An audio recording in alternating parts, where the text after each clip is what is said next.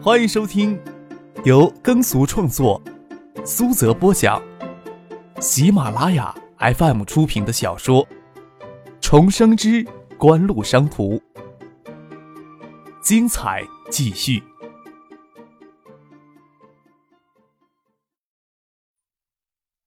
第三百三十二集。气死了！姑奶奶，我好歹也算跟天姿国色沾些边。从香港飞回来，真嘴巴甜着一口一个劲儿的叫唤人家姐姐。下飞机前还说要请我吃饭。这种角色，姑奶奶见多了，都爱理不理。才隔天的功夫，这会儿在人家脸上瞄了两三回，空洞洞的眼神把人家当成空气似的。我只当他是装腔作势，还作践自己跑他面前跑了两三回。天啊！难道我改飞国内航班变化就这么大吗？清脆的声音在车厢里流窜，原来其他女孩子肆无忌惮、银铃似的附和的笑声。听这女孩子咬牙切齿的样子，好像那人真的惹到她了。张可抬头看了看，说话的女孩子还在后面给挡住了脸。前面一个女孩子回头安慰他说。小易，你伤心什么？要怨也只是那有眼无珠男怨自己痛失良机，难得遇上你春心泛滥，你还怕你天姿国色钓不到金龟婿？你让你爸将他们部委的单身小伙子都排队单膝跪到你面前，挨个让你挑选，顺带让我们姐几个也沾沾光。张哥正要撇过头去看后面那个满腹牢骚的女孩子长什么样子，听声音真是不错。坐在前排的父亲却诡异的回头笑了笑。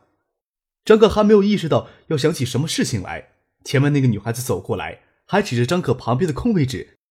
这话说的隐晦，张可还是听出这女孩子是在夸自己。女孩子跟女孩子在一起也是很讲究欣赏个男色的。张可欠着身子挪到靠车窗的位子上，将靠过道的位子给让了出来。别说了那么好心，我才不稀罕。后面那女孩子弯着腰提起拉杆箱，站起来要将行李箱塞到行李架上，才看清张克脸上观赏美色的期待神色。手一软，拉杆行李箱就朝傅俊的头上砸下去。后面女孩子都禁不住尖叫起来。好在傅俊一直在注意着这边，手及时拖住行李箱，站起来将行李箱接过来，对那女孩子说：“我帮你放上去吧。”那女孩子满脸红晕。有的女孩子脖子扎着丝巾，那女孩子露出制服里面的脖子都敷了粉一样的一片桃红。张可这回才认出这个女孩子是从香港飞回建业借给他随身听的那个空中小姐，要不是听到他刚才的牢骚话，也意识不到是同一个人。虽然都是东方航空公司的飞机，但是隔天转飞国内的航班可能性也太小。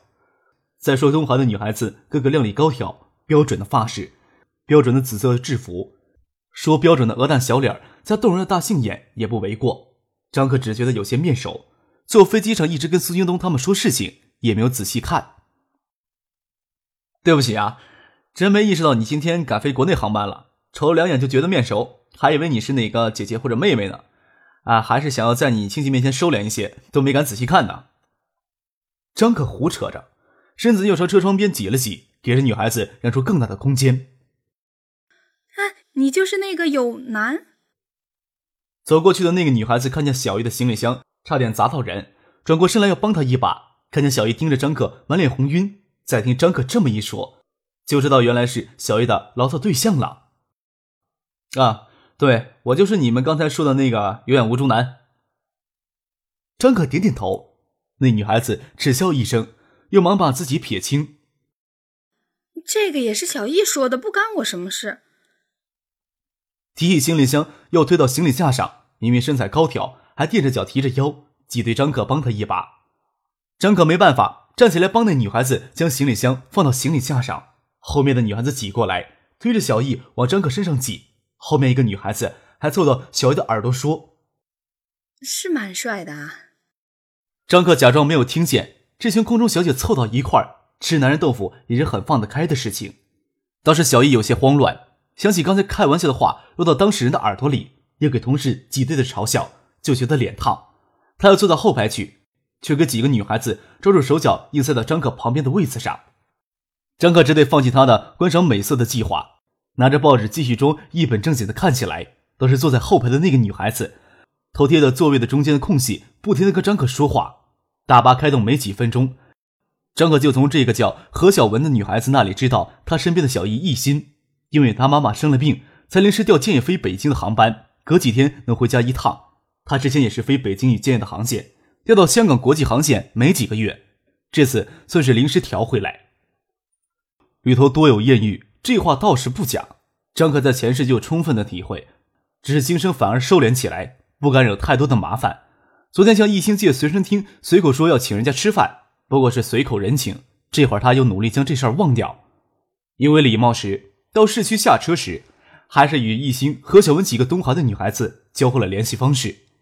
人生多有巧合，这句话倒是一点都不假。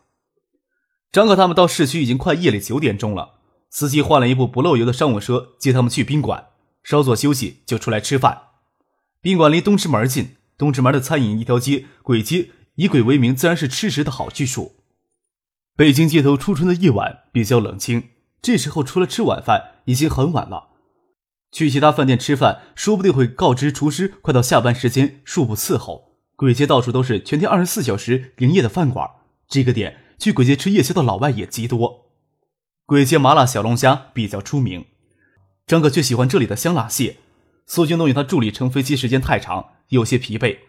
张可拉他们到天二阁吃香辣蟹开胃，跟着服务员走进大堂，就听见大堂外角口口声声说要请姑奶奶吃饭，谢姑奶奶赏脸，将随身听借给他。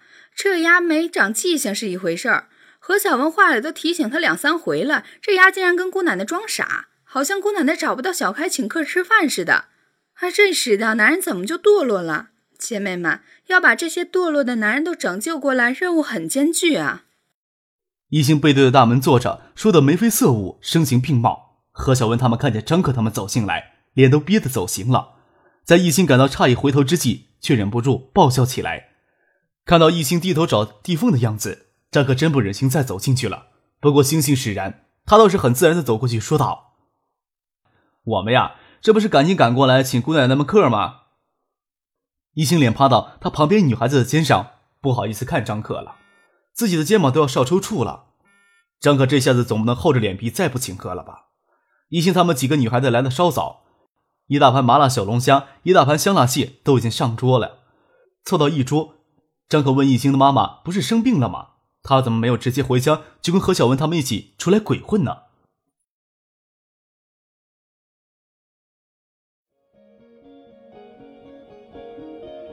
您正在收听的是由喜马拉雅 FM 出品的《重生之官路商途》。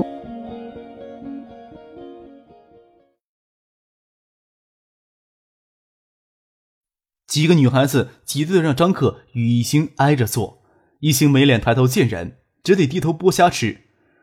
别人都不说这事儿，他自己忍不住笑，将嘴里的虾肉都呛到碗筷里，笑起来就止不住。抽了几张纸巾，拿手袋躲到洗手间里去了。张克记得在大巴上聊天，说一兴他妈妈生病，他才飞国内航线，好方便回北京陪他妈妈。问何小晶一兴，他怎么没有直接回家，就出来鬼混？印有东航标志的拉杆行李箱都带到饭馆里来了。哼，他妈妈哪里有生病？他给他家里摆了一道，又骗回北京相亲来了。他一气之下就拉着我们来这里腐败了。何小文这么说着，还担心吃这么辣，皮肤吃不消。完蛋了，明天又要长痘痘了。小易每次自己不开心，就这么陷害别人。一心躲进洗手间里好半天，才补了妆出来。何小文问张可是什么公司的？员工国内国外出差都乘飞机，还坐商务舱的公司并不多见。张可就跟几个东韩女孩子互换了联系方式。张可有三只手机，有两只手机平时都放在父亲身边。张克随意留两个号码，其中的一个在机场大巴上还不热络到要真正将身份告诉他们。这时候都凑到一块桌上吃饭了，何小文开口问起来，再胡乱搪塞过去，要伤这几个东海女孩子的心了。张克指着北京分公司的经理姚坚与司行东的助理赵鹏问何小文：“你该不会看上我这两位兄弟了吧？”指着姚坚，赵鹏说道：“那个。”把你们的名片给东航的美女发一发吧。北京分公司的经理姚坚，还有苏京的助理赵鹏，都是二十六七岁的年轻人。两人到了好色而爱慕的年龄之后，这天性激发出来就泯灭不了。何况还都是专注于事业的光棍，平时工作中能接触到美女多半是名花有主，或者是自视甚高。同桌吃饭一桌五个女孩子都是美女的几率实在太小了。这些女孩子身边都是美女，自视也没有那么高。姚坚、赵鹏只得在大老板面前苦无表现的机会。不要说美女面前表现出色了，就算在大老板面前，也要抢着出风头。姚坚、赵鹏各自将名片递上。哎，爱达电子啊！一个叫小佳的女孩子惊喜的叫了起来。张可心想，她们这些非国内航线的女孩子，大公司也见识多了，世界五百强在他们眼里或许不算什么，没有必要听到爱达电子而尖叫。心里想着，却听那女孩子兴奋的拉着艺兴说道。你说上回去香港的飞机看到两个顶漂亮的女孩子，是不是爱达电子的？一个还是爱达电子的广告模特。不止两个美女，只是其中两个特别漂亮。江黛儿比电视里还要漂亮。我们那班人就轮流到商务舱看美女，都挨乘务长骂了一顿，说我们那是骚扰乘客。一心说话也不看张可。后来来到分公司一说，才知道另一个大美女坐过我们东航好几次航班了。张可心想，应该是年前许四他们去香港那一次，也只有那次，他是与江黛儿同乘一架飞机去香港，同行的还有孙静香与许巍。笑着说：“你们本身就是美女了，还这么关心美女做什么呀？”当然要关心美女啊，在更漂亮的美女面前就会自卑啊。小佳是一个心思单纯的女孩子。你没看见一心回来时兴奋的样子？我们东航美女也不少，眼光挑剔的很。其实看电视，江黛儿也不见得比一心漂亮多少。另外一个大美女也是你们公司的。对于迷恋制服系列的男人来说，张可瞅了两眼一新，这会儿他收敛起骄横的性格，温婉动人的坐在那里，面容精致，薄施淡妆，果然从骨子里透出无尽的制服诱惑来。不晓得东航的空姐制服哪里有售。江奈尔的确也不能比她漂亮多少。张可咧咧嘴，笑着说：“哼，不是我们公司的，我们公司就单身光棍多。”张可其实还是想听听东航女孩子对艾达蝶姬的印象。何小文他们也不像丁怀、苏京他们要名片，年纪轻轻的姚坚头上都挂经理头衔了。丁怀、苏京都在他们眼里，咱就是传说中的老甲鱼了。麻辣小龙虾、香辣蟹吃的热热闹闹。过十一点才结束。李欣、何小文他们几个东航女孩子还要去附近 KTV 唱歌，张克他们请吃饭，他们便请张克他们去唱歌。丁怀、苏京东、傅俊都是属于被年轻女孩子淘汰的那类人。倒是姚坚、赵鹏听到艺兴、何小文他们邀请去唱歌，就有些跃跃欲试。张克本来呀没有多大的兴趣，就当是萍水相逢的路人，偶尔聚在一起用餐，留下一些淡淡的回忆就可以了。犹豫着想要找借口推辞掉，笑着说：“你呀，你是饱汉子不知饿汉子饥。几乎上下那么多有年轻有为的光棍，他们的个人生活问题也是我们要关心的。你说国内美女能批发这么的地方，有哪一个能跟航空公司比呀？别的关系不需要沟通，跟航空公司倒是要打好关系呢。”张可瞥眼看见苏京东的助理赵鹏正跟饭桌上一个聊得很默契的女孩子交换联系方式，漂亮女孩子总是众人争抢的。要不趁热打铁，这就成为他人怀里的一人小鸟了。留下联系方式可没什么用，你得有时间跟人家联系呀。苏京东这么说，是为他部下着想。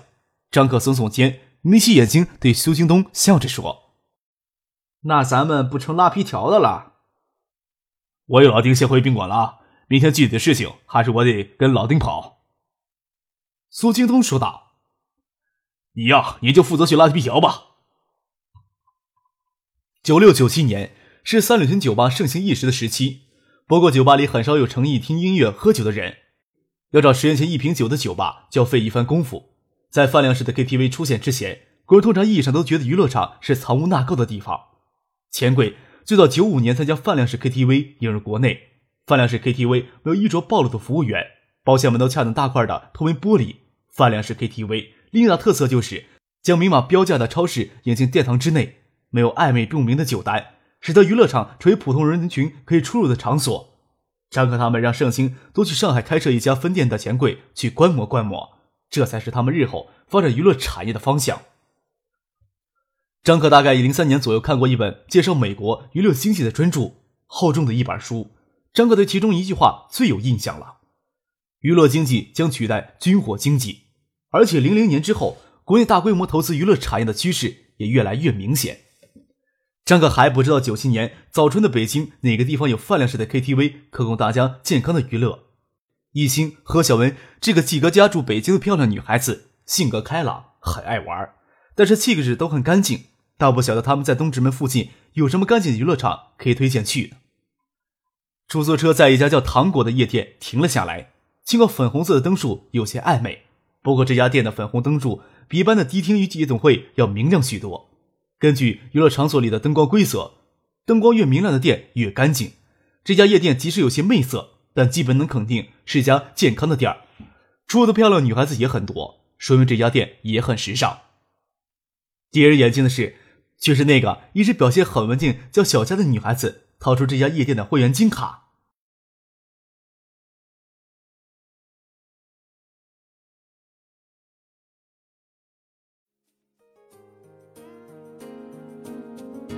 听众朋友，本集播讲完毕，感谢您的收听。